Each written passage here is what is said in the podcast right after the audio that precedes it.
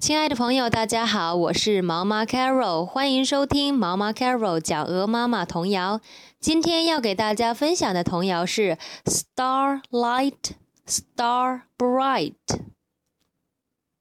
首先呢，要把我们今天要学习到的词给大家来说一遍：Star, Star，星星；See, See，看见；Wish。wish 许愿。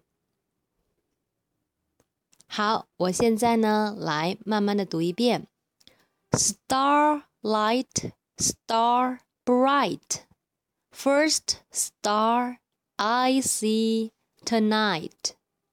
I wish I may, I wish I might have the wish I wish tonight.